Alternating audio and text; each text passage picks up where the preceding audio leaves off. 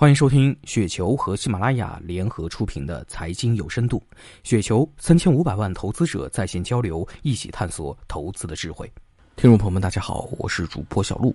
那今天呢，给大家分享的这篇稿件名字叫做《没有基本面支撑的牛市都是在耍流氓》，来自于二鸟说。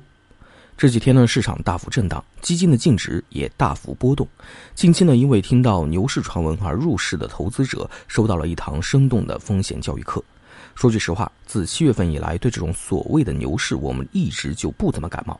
我们不仅没有因为赚钱效应而欢呼雀跃，反而在不停的提示风险，提醒大家高不买，低不卖。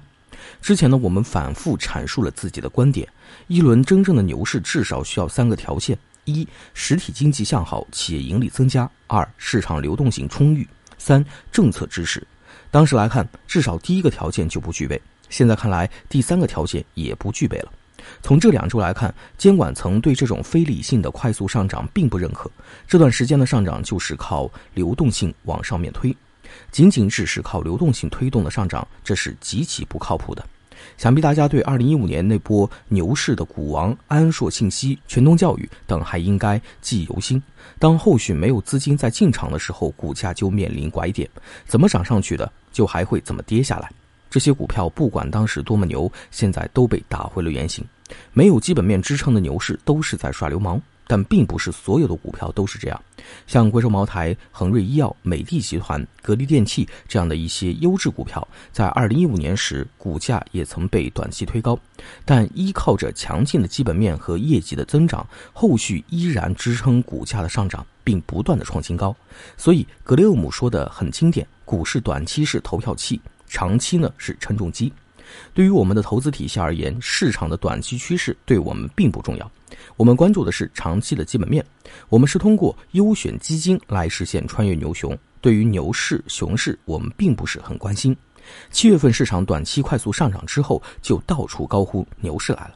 对这一点，我们觉得比较好笑。如果确实有牛市的话，在我们看来，牛市至少已经进行了十八个月，而不是现在才来。但在七月一号之前，没有一个人说这是牛市。我要跟你说牛市，你会认为我脑子有毛病。所以还是前面我们说的，牛市是事后确认的。这一年半，一些机构和聪明的投资者一直都在搞消费、医药、科技这些优势板块。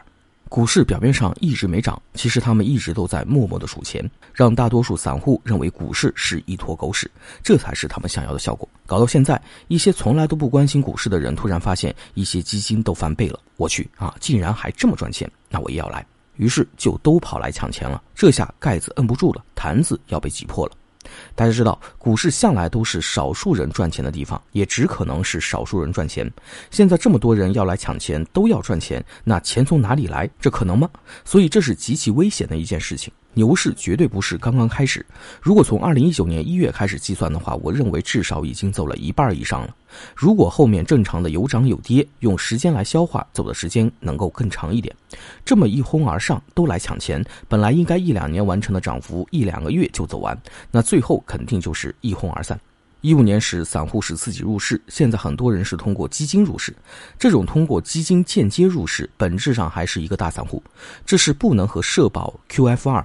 养老金这样的长期资金相提并论的。别看现在基金发行天天爆款，来得快，跌的时候跑得也快。那对于我们而言，主要还是立足于长期投资。我们通过精选基金投资于基本面优秀的优质企业，用时间去积累复利。